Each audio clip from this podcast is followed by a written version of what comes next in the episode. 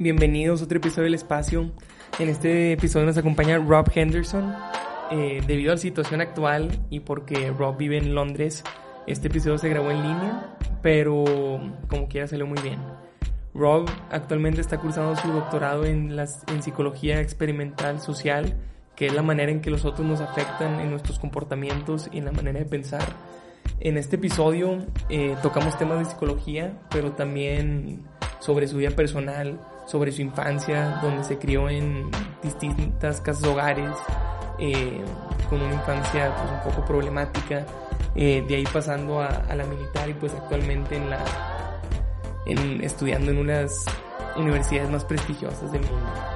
Eh, Rob es una de las personas más brillantes con las que he tenido el gusto de platicar y espero que disfruten este episodio tanto como yo.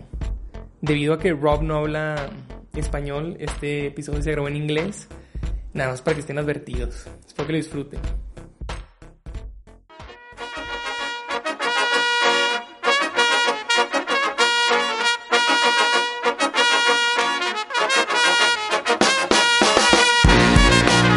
Um, but yeah, yeah. I mean, just to just to talk a little bit about you know my background and, and where I came from. Um, yeah, I've I've written about this in in multiple outlets, the New York Times, the New York Post, and others.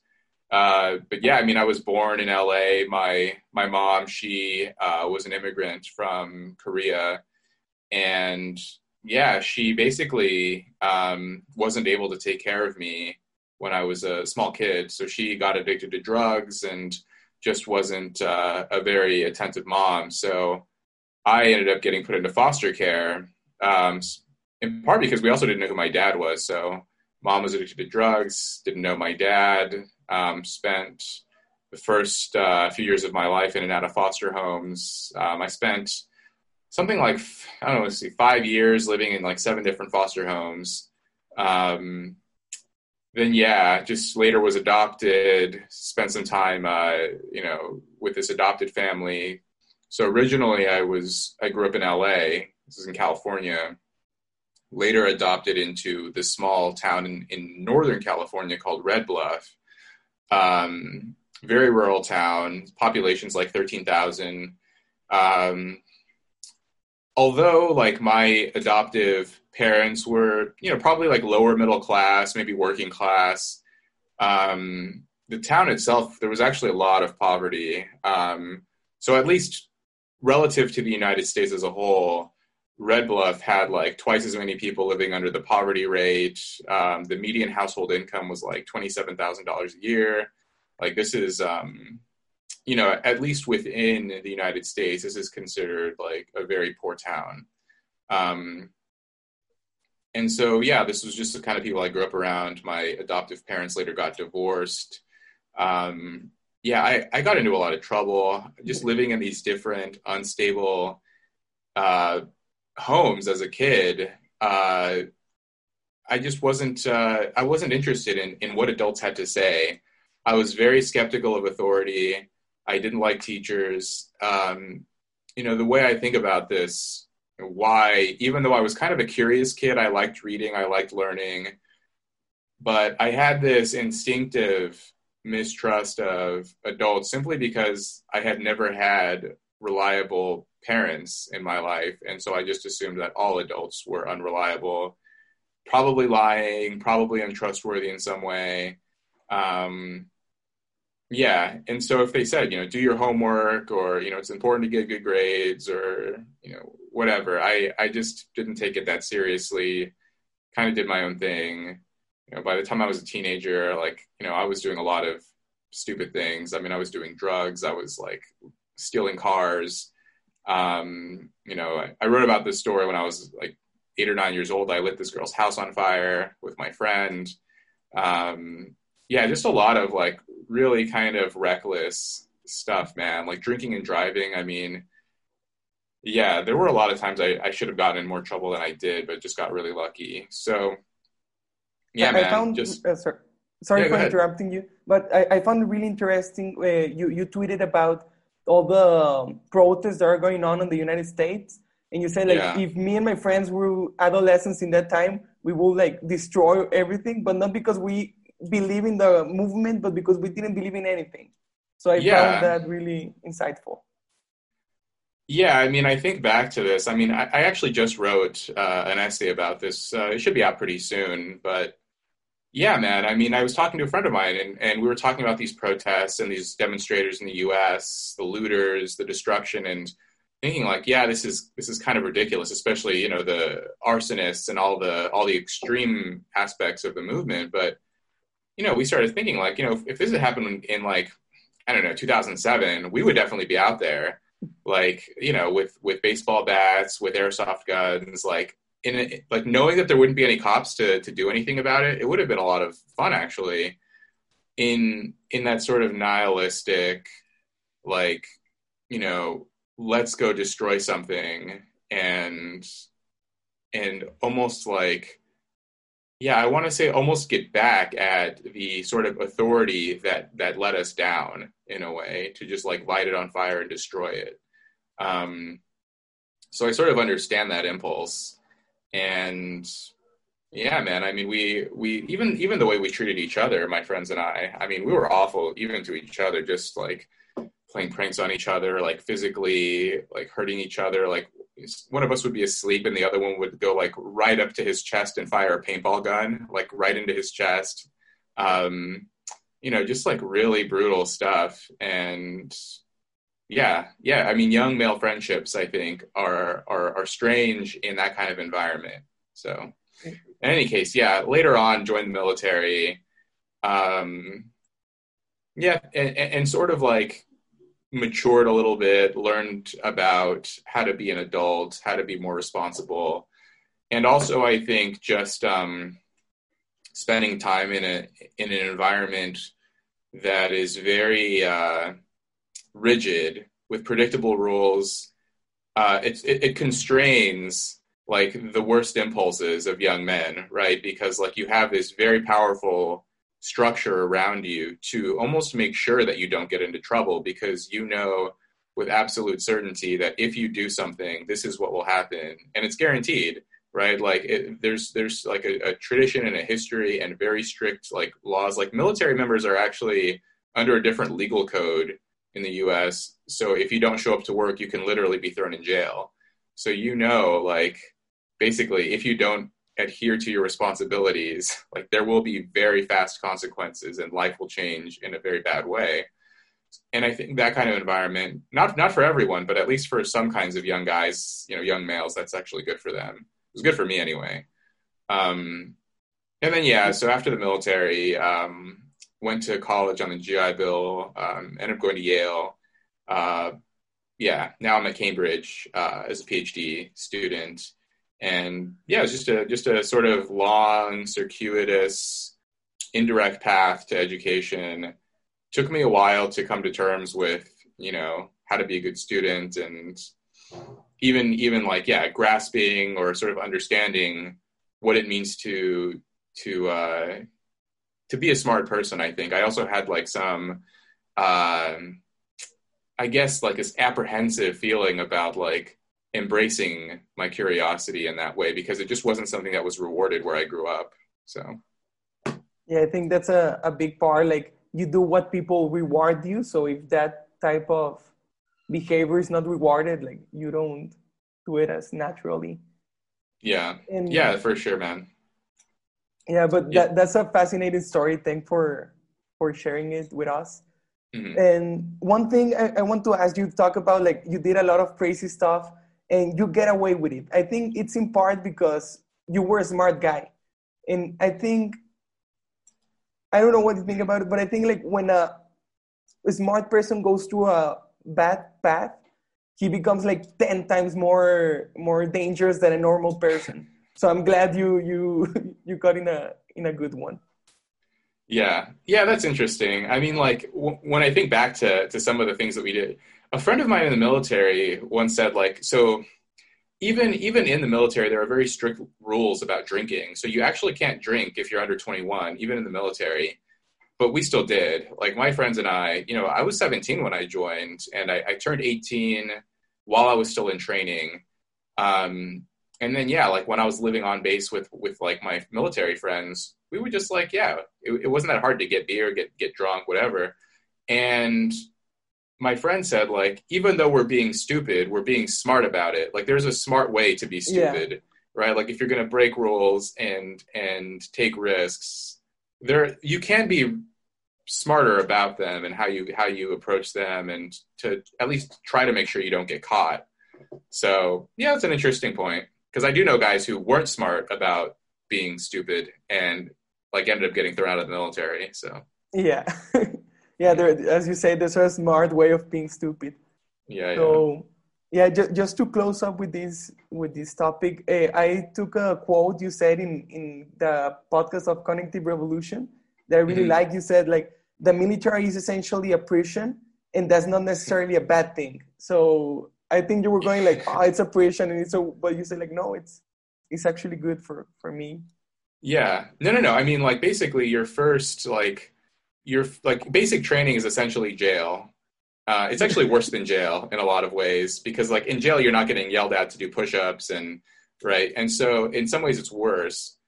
And then like the next few months, it's like you're on parole. Like you're you're watched very closely until you sort of like make rank and sort of prove yourself and and like sort of rise up in in like the military structure you're basically treated like garbage right? Like like you're treated like not responsible like you're an idiot and they they like watch every single thing you do.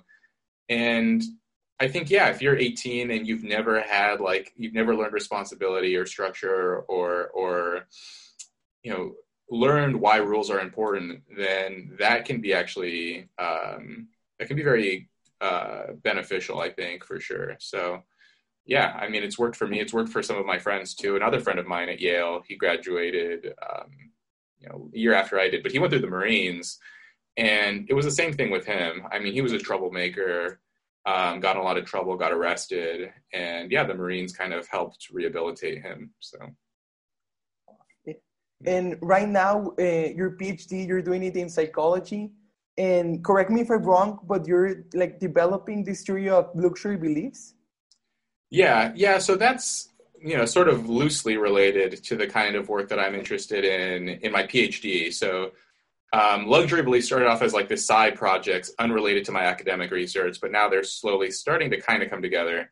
Um, but yeah, so so here at Cambridge, um, doing a PhD in um, experimental social psychology, um, also evolutionary psychology, like basically the ways that other people can affect us and our behavior, the way that we think, um, and also bringing in some of the sort of evolutionary theory arguments for you know, why we are the way that we are, why we behave the way we do, why other people and other sort of uh, external factors can affect us so much. Um, and so, yeah, the luxury beliefs idea, it's it's basically like this uh, it, it's a little bit of sociology it's a little bit of psychology but the basic idea is that people in general care a lot about social status um, essentially like the esteem in which we're held in the eyes of others um, and so basically like I mean, there there are two aspects of, of social status. You know, so there's one aspect which is dominance, and this is essentially like the ability to impose costs on someone, physical costs in particular, the sort of the ability to, to hurt people, to take what you want from them. Um, and then the other aspect of social status is prestige, which is basically like uh, status that's willingly conferred. So the difference between these two things would be like one would be like you know some some like really big tough guy with a gun. That guy has some kind of status because he can take things and then the other would be like let's say um, you know, like uh, like a very old wise person right? Like that person has status not because he can hurt you but because he has wisdom he has knowledge you appreciate the way that this person thinks. Um, and I, I, actually once saw this tweeted the the difference between these two. Another way to think about it is like dominance is what someone can take from you and prestige is something uh, and prestige is what someone can give to you um. And so, yeah, basically, someone who has prestige, they have knowledge, they have talent, they have something interesting that you can sort of um, consume or partake in in some way. Um, and so anyways a lot of people care about these things. Right. And so a lot of people care about these things especially status right? So how we're viewed in the eyes of others. And and so this is more drawing on the prestige element. How do we obtain prestige from our peers? And who cares about these things? So there's some interesting research showing that you know although everyone cares about status the people who care most about status are actually people who already hold high positions in society. So you know people who are in like these white collar high socioeconomic status um, you know went to a fancy college these kinds of people um, if you ask them questions about, you know, how important is it that you're, you know, looked at with appreciation, how important is respect, and so on, like just generally, how important is it that you are viewed positively in the eyes of others? They actually care more about these things. Um, and wealth too. Um, they actually care more about wealth and status. So people who already have a lot of these two things care more about them. And in some ways, you can imagine this makes sense because for a lot of them, that's actually how they got to those positions in the first place, right? If you're the kind of person who cares a lot about wealth and status and you work really hard and, you know, you go to the right college and become a lawyer or something, like, yeah, then you take this questionnaire, of course you're going to care a lot about those things. So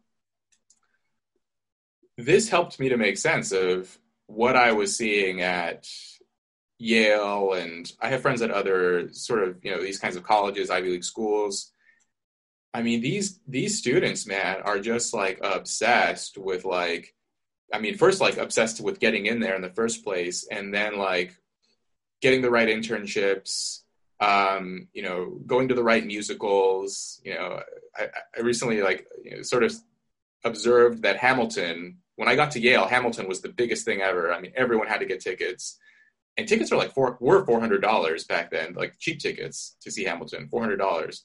Um, and and whatever like getting into law school getting into medical school just um, you know who was vacationing where where did you summer like whatever who's going to the hamptons updating instagram with the perfect picture with the perfect caption. I mean i've seen girls and not just guys too like yeah girls and guys whatever men and women post something on instagram with the right filters the right everything and then spend an hour on Google trying to find the perfect literary quote to attach to that picture in the caption, you know, like, oh, I need I need a quote from Faulkner or George Eliot or one of these fancy people to make sure that this picture is perfect. So I didn't really see that anywhere else. Um, this obsession with looking good and impressing people.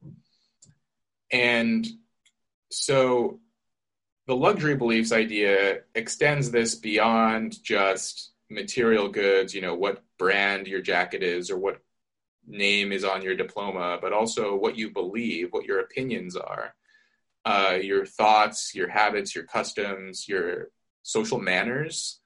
Um, and so, one way that people can distinguish themselves is basically what their opinions are on social issues. And a way to indicate that you're a member of this privileged class is to have opinions that are distinct from a middle class person or an ordinary person. So, at least in the American context, you know, if a middle class person believes X, and you know, I'm this status anxious person at Yale, and I want to make sure that no one confuses me for someone like that, I should, you know, believe in something else. And eventually, I think this creates an effect such that now you have this you know elite class of people who are status anxious and who have to hold unusual and strange beliefs. Uh, and one motivation for that is to simply signal their social class hold these luxury beliefs in the same way that in the past they used luxury goods to distinguish themselves. So in the past they might wear a powdered wig or uh, have a pocket watch, some kind of material item, and today they express themselves and hold this you know strange political opinion that no one who didn't attend a fancy college could have. Um, and we can get into like some of the examples and specifics if you want, but this is the general overview: is that people will now express beliefs and opinions uh, to signal that they went to the right schools for social status. And, and, don't you think it can happen the other way around? Like someone, maybe because they don't care so much, it doesn't. But someone from the middle class or lower class, I don't. They don't want to have the same beliefs as the upper class just because they don't want to be like related to them in some way. Don't you think can, this can happen? That's an interesting question. Um, I think for a lot of people, that's probably true. Uh, yeah, I, I, think that that probably does happen. That this, especially now, there's this sort of skepticism towards the elite and kind of populist movements and so on. But I would say, even today, on average, people want to be seen as educated, as sophisticated, as smart.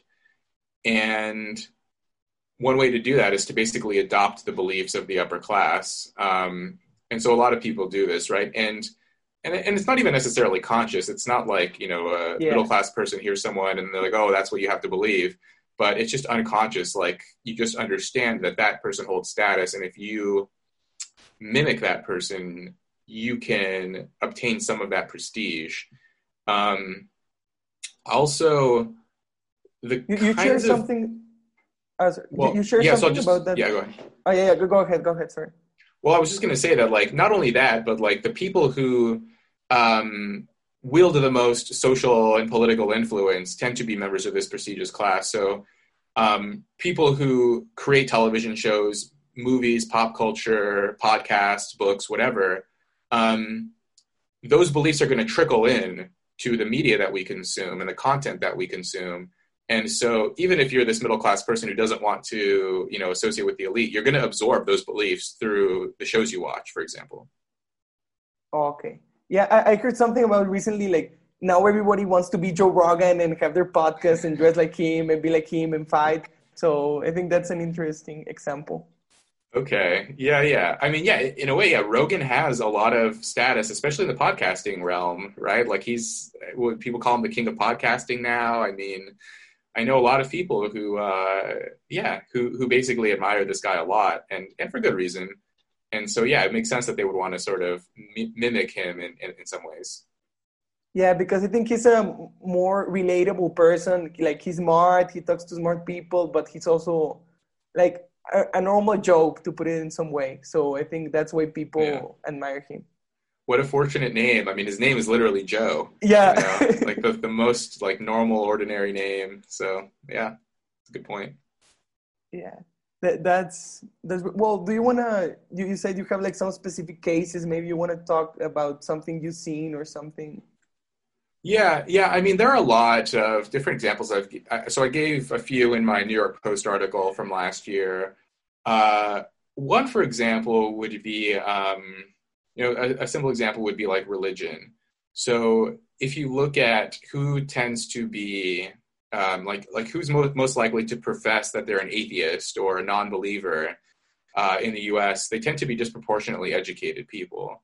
Um, people went to college and you can also see this in like you know a lot of you know educated circles there's this well on the one hand there's this like skepticism of religion of like you know it's kind of silly it's kind of superstitious but maybe it's good for the masses or something. And then on the other hand you know there are people who who like straight up say that it's bad for people that it's you know clearly outdated it's backwards it's naive. Um, and so i think that you know they're basically sort of distancing themselves like lifting themselves or, or sort of separating from religious people by saying like you know that's silly. We're not going to believe that. Um, but i think this can create harm. So my actual definition of luxury beliefs are you know ideas and opinions that confer status on the upper class while you know taking a toll on the lower classes or causing some harm to them. And i think by slowly removing and denigrating and eroding the role of religion in society, you're actually hurting like the poorest people, right? Like there are a lot of people who, you know, churches are like their social uh, centerpiece. I mean, in, in their neighborhoods. Um, I just read this book by Chris Arnade, Dignity, um, life. It's like something like Seeking Dignity in Back Row America, something like that, um, by Chris Arnade. Good book. And he goes into these poor neighborhoods all around the U.S. Um, you know, different ethnic groups like poor white people, poor black people, Hispanic, whatever, and you know one common thread throughout all of them is that like religion and church are very important, right? Like a lot of them are addicted to drugs or like, you know, survivors of abuse, trauma, whatever. And like God and religion and the Bible and whatever, like this means a lot to them. And so I think like, yeah, spreading this belief that religion is is not useful or or it's um, you know, suspicion superstition, it's I think it can be harmful. Another um example I think would be uh, let's see, like this this like polyamory. Um, I think this movement is actually like I mean I think it's incredibly misguided. Uh, depending on what your aims are, I guess. But I view polyamory as the latest manifestation of this movement towards sexual freedom that you know depending on who you ask you know some people say it began in like the 1960s in the US at least, you know, this movement of like whatever, throwing off the patriarchy and marriage is oppressive and let's just have free love. Um, and so this this polyamory, I mean, I was talking to my friend, this this was last year. Um, he told me that when he set his Tinder um, radius to I don't know what it was, like five kilometers or something around his university, it was all female students he was matching with and seeing their profiles. And he said something like half of them had something about being like polyamorous or, you know, open relationship, open whatever in their in their Tinder bios. And then when he extended the radius to 15 kilometers to include, you know, the rest of the town and the outskirts and, you know, non non not the students.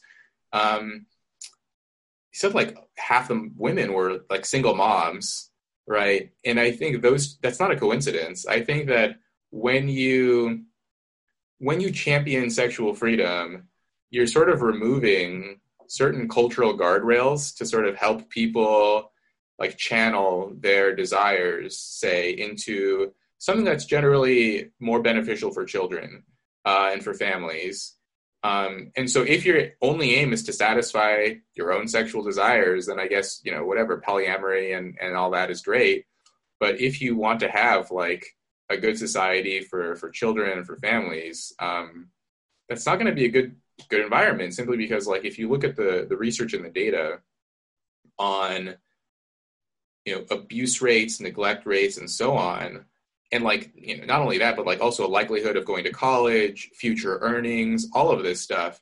Children who grow up in single parent homes or you know in in broken homes or or with step parents i mean like the the statistics are just abysmal. Um i mean one of the most shocking statistics so this is uh, it's called the cinderella effect in uh, evolutionary psychology. If a kid is raised in a family with a step parent especially stepfather I think it's specifically stepfather, it's something like up to 700 times more likely to be killed by a step parent than by their their birth parent. Um, I mean, the, yeah, and then like the statistics on like single mothers who have live-in boyfriends.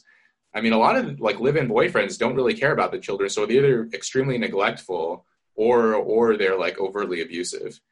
And so basically, when a child lives in a home with adults that aren't his or her parents, the odds of that child being hurt in some way multiply by like several orders of magnitude. And so if you want to have polyamory and you're going to have like five guys living with one small kid, what are the odds that all five of them are going to love this kid and not hurt it in any way? I don't know. But the statistics indicate probably not great. Um, and so I think there's this like short-sightedness to that that a lot of elites don't have. But it, but it's cool, it's trendy, right? Like you know, you'll read op-eds in the New York Times about whatever polyamory is is great. It works for me and my family, whatever. And maybe it can. I this is another thing. I think that if you are an educated person, you're smart, self-control, you can sort of plan and think ahead, and whatever you have the resources and the means to do this then maybe you can have like whatever three wives and four husbands and some unusual family structure and you could maybe be okay But if you are, you know, living in a poor environment, poor community, you don't have resources, you don't have means, you're, you know, you just are less capable of navigating these unusual relationship structures. And you're far more likely to be hurt in some way by this. And so, you know, if you're a member of the, you know, the credentialed privileged class and you're talking about how great polyamory is, maybe it'll work for you, but it won't be it won't work the same way for for less privileged people. Yeah, this idea, this idea, polygam, polyamory. How do you say it? I know it in Spanish, yeah. the world. But yeah. Wait, what, what what is the um, Spanish word? Polygamia. Polygamia. Okay. And I, I found this topic really interesting. I read uh, Homo sapiens, the yeah, Homo sapiens from from Yuval, and he talks about the agricultural revolution and how we live when we were hunter gatherers. And I really found interest like that specific part, the hunter gatherer part.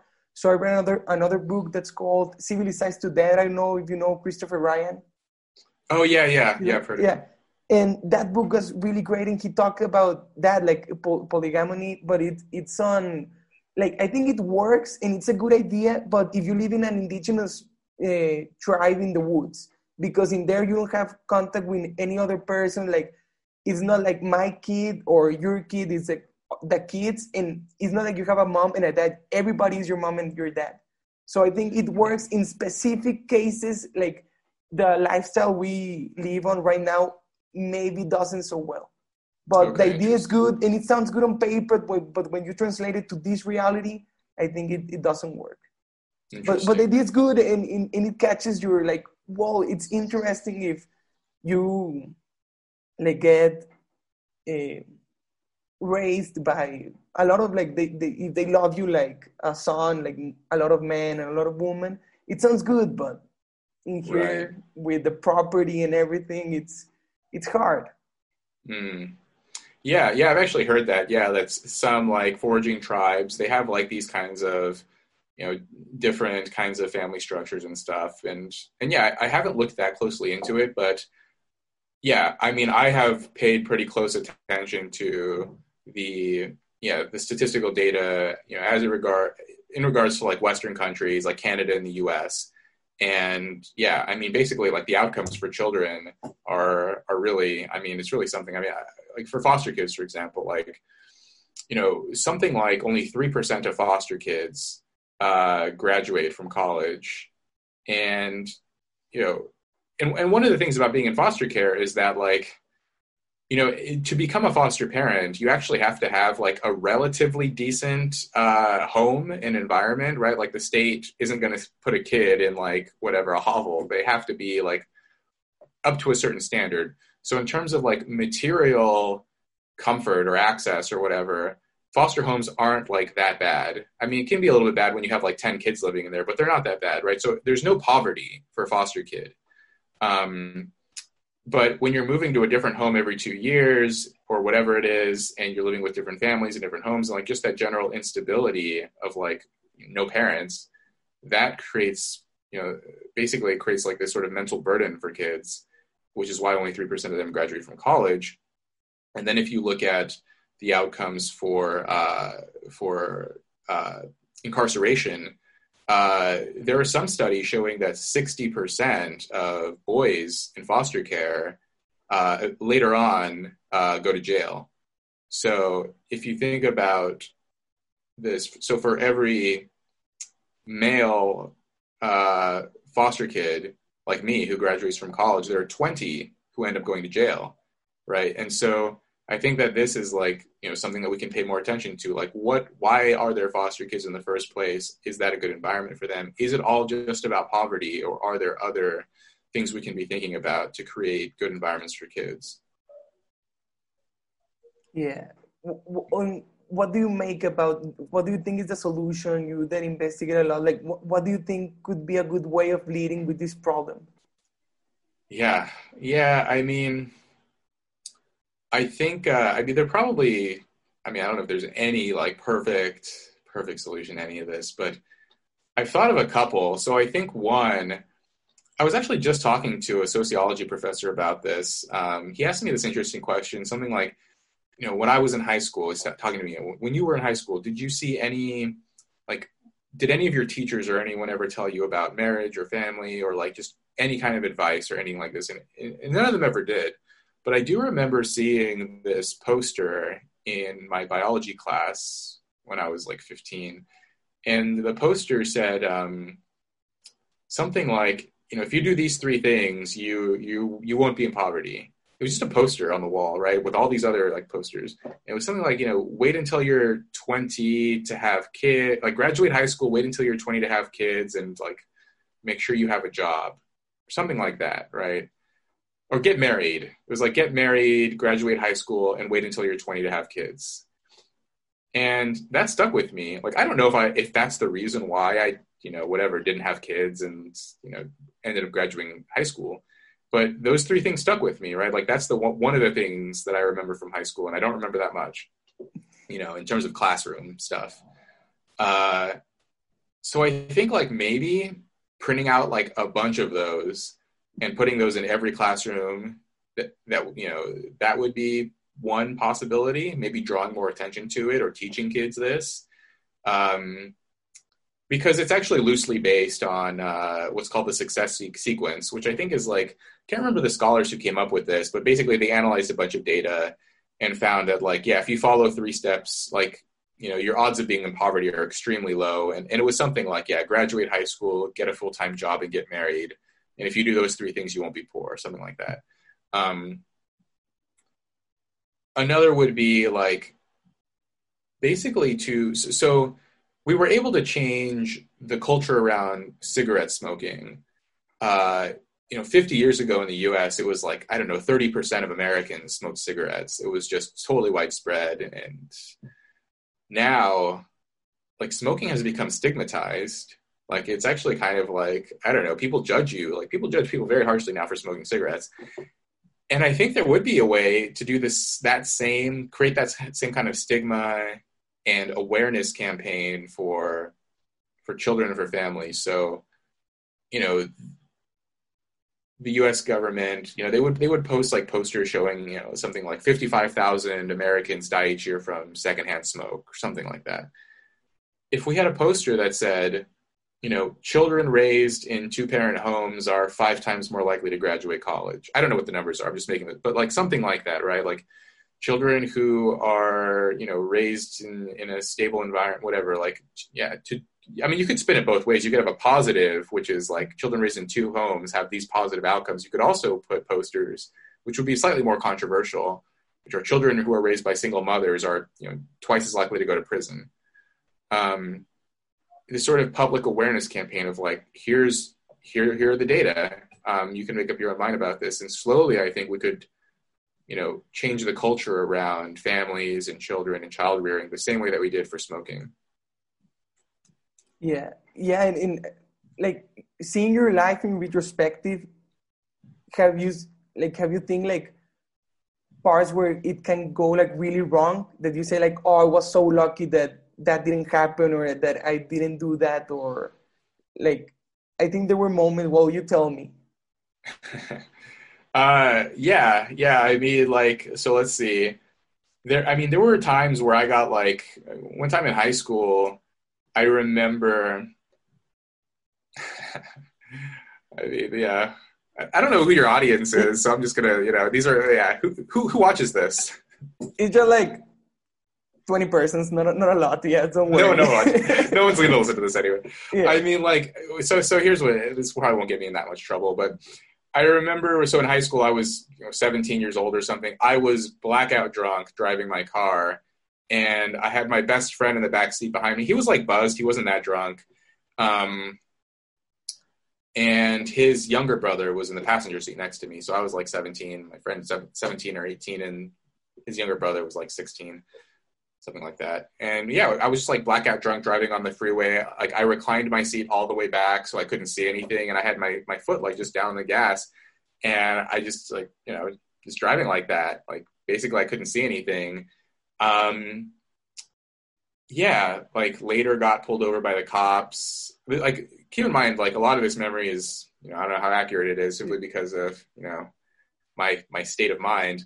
But I remember the cops pulled us over, and one of the things that I learned um, from from a friend's dad actually, who was a retired police officer, uh, he said that like if you're dealing with cops, like the best way to interact with them is to basically be as polite as possible, like basically show like a, exaggerated amount of respect.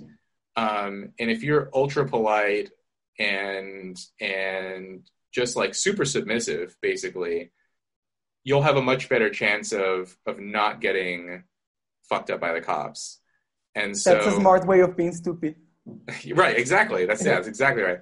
And so this cop pulls over, and like I'm hammered, but like I, I, you know, I remember this from my friend's dad, and so you know, I was like, you know, I'm sorry, officer, we were just on our way home, whatever. And he could tell that I was sloshed, and yeah, and and basically like he just told my friend in the back seat to drive, just trade places with me, right? And so like that night, I could have gone to jail. Who knows what might have happened if I had gotten in a fight with this cop which I you know could have had I not had that advice in the back of my mind. It's not unlikely that I would have gone in a fight with him and and maybe even be dead. Who knows? And so yeah, basically like so my friend is driving the car now, and I'm in the back seat just like hammered, and so I remember the cop was behind us, sort of like I guess following us along and then we because ended up how old pulling were you? Uh, what was that? How old were you? I was 17. Oh, yeah. okay. Yeah. And so the cop was sort of like following, I guess, trailing us to make sure that we didn't do anything else stupid. And then we pulled into this, do you know what a Jack in the Box? It's like a fast food restaurant. Yeah. Okay. We pulled into this Jack in the Box and we're in the drive through because like I'm in the back seat, like you know, screaming about how hungry I am. Pull up to the uh, drive through window and I like I panic because like I have to throw up and like I'm like try I'm like thrashing around trying to figure out like like how to open the backseat doors. I don't know how. Like it's just too confusing for my dumb brain, my dumb drunk brain. And so I go like between my two friends, right? And I like lean over my friend's lap. The, and the, because the window is rolled down, he the the Jack in the Box employee is like giving us our food, and like I grab the food like laying on my friend's lap, and I throw it behind me, and I like I'm locking eyes with the Jack in the Box employee, and I start throwing up, like just unloading while I'm locking eyes with this this I think it was a woman I want to say, and just like unloading like I don't know 15 or 20 beers, and I'm like looking at her down up again, and she's just like in shock at this.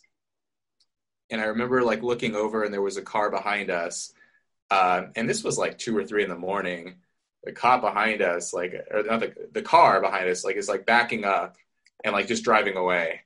Uh, so they saw everything and they're like, I'm not gonna like drive through that puddle of of, of puke. So anyway, like I, I go back into the back seat after I'm done, and I'm like tearing the bag open with my food. My friend is like calling me stupid. He was like, "Dude, like you ruined all the food." Like, it, because I flung it back and everything fell out. We pull up like into the parking lot and the cop is there from earlier and and he's just like looking at us and just kind of like shaking his head you know he didn't get out he didn't say anything but like he saw what had happened and he could tell that it, you know he saw that it was me and yeah didn't do anything like my friend like saw him and he was like oh shit and then like we back up and, and end up driving home that night but yeah, man, and that was like, you know, that wasn't even the dumbest thing I did, but that's just like one of the safer stories I can tell. Yeah. and yeah, Yeah, man, like that story. that was a night that like, yeah, I could have gotten into a lot of trouble. He could have yeah, the cop could have just arrested me on the spot if he wanted. I mean, I was clearly messed up. I was clearly drunk. So yeah, yeah, and just got really lucky. I, I don't I don't know to put it as a talent, but I think you have this ability to it, identify wisdom in places that people don't like the poster maybe someone would like just walk past it and haven't seen it and you you saw that there was something important there and when you were in this situation you remember like i think that's that's a kind of talent or like identifying the important things Okay, yeah, yeah, okay, like picking up on things that could help later. Yeah, I guess that is something that I've like it's it, I guess it's something that's helped me out a lot. I've I've never thought about it as a talent, but I have like or maybe, yeah. or I w- yeah, just this. I, I think there's there's something there, right? Like if someone says something that sounds interesting or could be potentially useful, I think it's important to try to remember it because you never know, right? Like there are things that, I mean, uh, yeah, just. Just, yeah, you never know when th- something's going to become useful later to you, and so yeah, I think that yeah, I mean that's that's one of the best pieces of advice. I mean that let's just say that wasn't my only interaction with police. And yeah, I mean if I could tell your viewers anything, especially like the younger guys, like if you basically just act like a bitch to the cops, like just totally like submissive, like I'm so sorry, yes sir, whatever, you're going to greatly increase your odds of like just, you know, like the cop will just let you off with a warning or or at the very least like not arrest you, right? Or or not kill you. And so, yeah, I mean, talking back to cops is like, yeah, it's never a good idea. You yeah, that, that's a great piece of advice. You can do that later, right? Like you can argue with them later, but in the moment, like when they're deciding what to do with you, yeah, don't don't don't try to to uh, test them. So yeah, make it clear that you're on their side, that you're not gonna do anything stupid. Right. Yeah. Yeah. Yeah, but but this ability that, that I see on you, I think it, it gets reflected also on your Twitter, like the extract of li- literature you put, the like they're they're well taught, like they're I don't know, I see they're also like well identified. So I think that gets reflected on on what you share. I, I don't know what to think about it. Uh yeah, yeah. I mean like when I'm reading and like going through papers and books and um and sometimes videos too. Like I'll I'll pull out an excerpt from a podcast or something and share it. And yeah, I mean, I just share things that are interesting to me. But yeah, I mean, I figure like if something's interesting to me, it's probably going to be interesting to other people. Um, and I guess like over time though, especially in the last year or so, I've sort of gotten a feel for what people are interested in, you know, at least with regards to psychology, with social class, with the kinds of things that I've been been looking into and researching. Um, yeah, yeah, to ch- try to pinpoint the the the gems within like you know these mountains of rocks, and you're crushing through them, and like, oh, here's something that's super interesting that that might be, uh, um, you know, something that people would find useful or valuable in some way. Uh, so yeah, yeah, it's been yeah, it's been it's been great to to share things that I learned with the world. Yeah, and I think well, it's almost that hour. I think a, eh, a good question to wrap things up. Like you share a lot of of uh, extracts from from books, and you read a lot. So th- there was this thing you you share. I, I I am almost certain it was you that you that like there was an experiment that if a chimp went to another social group and he knew a more effective way of cracking a nut, he wouldn't share it with a new group. Right. Was yeah. it you? Yeah. And like, what, I... what do you make of this? Or sometimes you read something like, what do I make of this?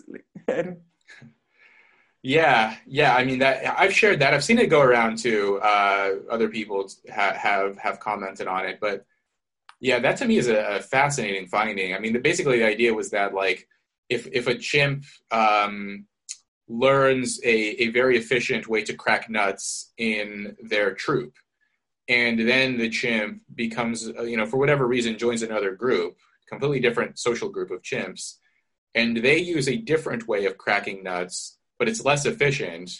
Um, it's slower in some way, or just not as good. This chimp, even though they have superior nut cracking knowledge, will just do what the other chimps are doing, use the less efficient, less effective way of cracking nuts. They'll just copy what other people are doing. Um, one way to think about that, you know, th- there are a lot of, you know, there's there's some disagreement about like how generalizable, you know, studies of, of apes are for humans and so on. But one way to look at that is, you know, basically this chimpanzee has, you know, not not consciously, of course, but some part of them, you know, implicitly is making these cost benefit calculations. What is the smartest thing to do here? And encoded in this chimp is basically like fit in, blend in with the group, do what the other chimps are doing. if you stand out and and and use this other nut cracking technology technique, you could draw unwanted attention on yourself. You could stand out in some way that could be risky. Um, and there are some parallels to human beings too, right? Like I, I, I would like to think that you know at, at, least in you know some human cultures, um, you know, sort of bringing back this new useful technology or idea could be valuable, but sometimes it's not, right? Like sometimes you learn a new idea or a new technique or something and people don't want to hear it. They don't want to get involved with it. They want to distance themselves. They want to do what they've always done before. And so, yeah, people make these sort of calculations too. Do I want to share this new information? Do I not? Um, I mean, you know, ju- pe- people are concerned with, of course, like finding the best ways to survive. One way of maximizing your odds of survival is to learn you know, the best way to collect food or something like that.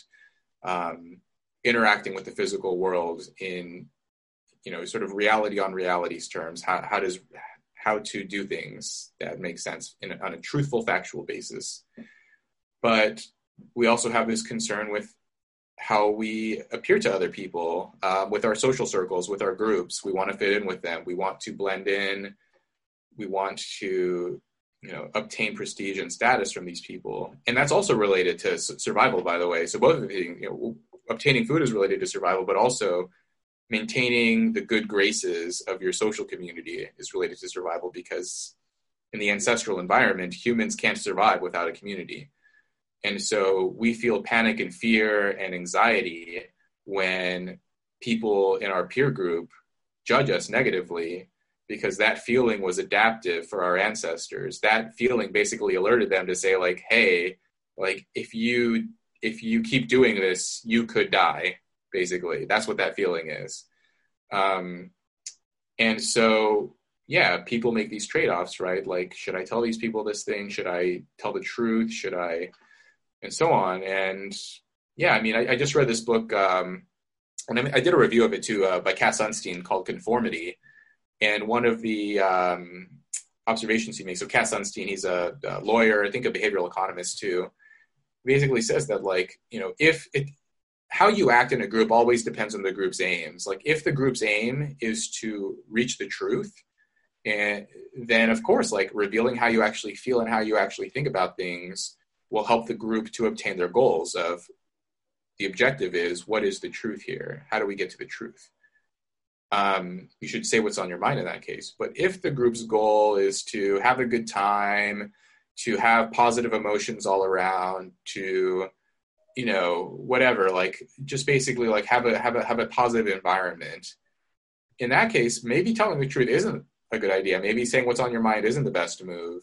So it's always important, I think, to keep in mind what is. So if you're in a group and you're thinking about what to say, it's important to keep in mind what is the aim of this group are we trying to tell the truth or are we trying to have a good time and to boost each other's status yeah yeah and i think this um, piece of information caught my attention especially because i'm entering college right now so okay. i think so, some some of like have a clear path and know what they're gonna do with their life and like maybe a little better structure and others are a little more confused so when someone starts talking about like their plans and what they have accomplished and things like that, the others feel kind of uncomfortable. And the others also sense like, oh, I think I, I take it too far. Like I, I need to not make them feel inferior. So I, I will stop so I can be part of the group and accept it. And I think this happens in a lot of situations. So maybe oh, yeah. the, the right thing to do is like maybe change of group or maybe as you like find one with the aim of the that's um, parallel to yours like I think it's not like uh, this is what happened in human nature like this. Like no, there's ways to to see it. Yeah, yeah. There's this. Uh, I just tweeted this paper, retweeted it um, about fear of positive evaluation, which is basically like, of course, we all feel a little bit uncomfortable when we're insulted or when people judge us negatively, you know, our competence or or something about us negatively. But we, a lot of people actually feel uncomfortable in this kind of way you're describing when they're when uh, when they experience praise right? Like when people sort of shower praise on people, they also feel this weird discomfort. And one reason might be like people don't want to attract the envy or the um, the anger of other people by standing out in a positive way too much. And so I think this could be one reason. I know what you're what you're talking about. There is this feeling of like I don't want to feel like I'm bragging or something yeah. like that. Um, no, that's important. There's um there's this book Thinking in Bets by Annie Duke. She um she writes about this idea called uh, tr- truth pods. Um, and it's basically uh, this idea is that you know so many people the goal of the group and the community is to you know, have good emotions and to not offend anyone. But a truth pod is something like a, a small community of people small group maybe just a few friends where your goal is actually to get at the truth. So you can set up your own little community um, i have i have friends like this um, and for the most part yeah we do try to understand the truth, share facts, say what's on our mind. And yeah, I mean, it's, it's, it's interesting that you actually have to set up these communities in the first place. I think it tells us a little bit of, of human nature in itself that we need to actually consciously create that because yeah, truth isn't always the most important thing to us. Yeah, that's right. I, saw you wrote um, an article for about Jordan Peterson, and he made yeah. a, a, really cool statement about this that people say like, oh, I want to be famous and I want the spotlight. And he makes the question like, do you really want the spotlight? He he put the example of the zebras, like they camouflage between them, not because not with the environment, but between them. And when you put an X in one of them, the lions go after it. So like they know who's the target. And I think it relates to to what you were saying. Right. I forgot about that. Yeah, yeah. I remember him making that analogy in one of his videos um, yeah, blending in with each other. That's uh, yeah, that, that was an incredible insight, I think, and and yeah, I think a lot of a lot of people do that. I mean, yeah. it's a good strategy.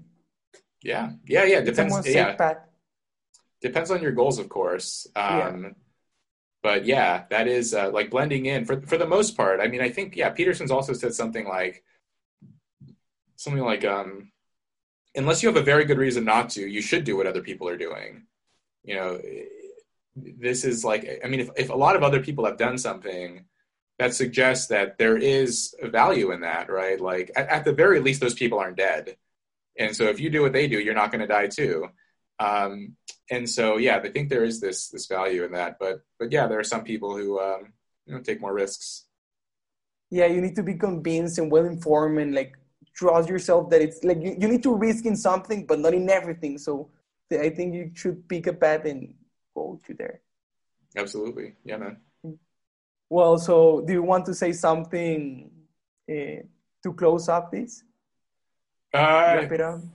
Yeah, a piece I mean, advice or or I mean, not, nothing in particular uh, in terms of advice. Uh, no, man, this was this was great. Uh, thanks for yeah, thanks for inviting me, and uh, yeah, I really enjoyed this. Yeah, yeah, sure, yeah. Go ahead. I I believe like I threw a Hail Mary and like oh maybe Rob will say say yes, but you did, so it was it was good. Thank you. yeah, yeah, of course, man. Yeah, I'm I'm always happy to talk when I when I have the time. Um, but yeah, send me send me the links to everything, and uh, yeah, I'll be happy to share and whatever. So. Oh, perfect! It was a pleasure talking to you, and yeah. well, we'll be seeing each other on Twitter there, or or later we'll see. Absolutely. All right, Pablo. Thanks, man. Yeah, if Take you care. come to Mexico, send me a, a, text or something. Yeah, man. Let me know if you're ever in in, uh, in, the UK. If you ever come to London for any reason, let me know. Okay, perfect. Right. Well, Cheers, man. Thanks a lot. See you.